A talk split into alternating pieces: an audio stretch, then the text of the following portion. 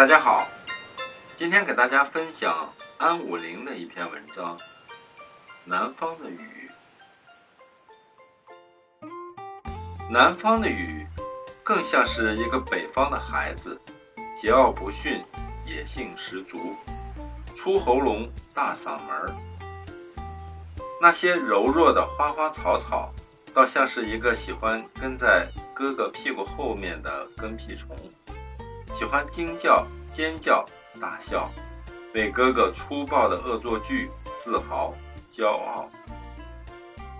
因为那雨声粗野、浑厚、有气势，充满生命的活力；而那北方的雨，总带着几分拘谨、几分羞涩。即便大雨倾盆，开始时也是羞羞答答的，似乎在提醒你、告诉你。来了，即便有电闪雷鸣，开始时也会有征兆。北方的雨总会给你留出足够的时间，让你找到避雨的所在。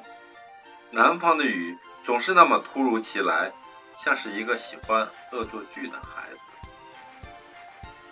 他不给任何人留准备的时间，甚至你都来不及惊叫。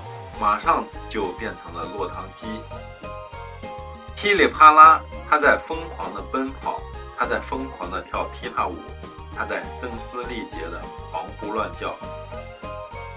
等太阳出来的时候，他才肯安静下来，他才略微有一点疲倦。不过，这个喜欢恶作剧的孩子，从来都不会感到难为情，更不会觉得需要抱歉。他梗着脖子，翻着白眼说：“我来过了，你看着办吧。”大地上到处都是他闪闪发光的足迹，那些高大的、郁郁葱葱的植物们，似乎在称赞他：“孩子，你真棒。”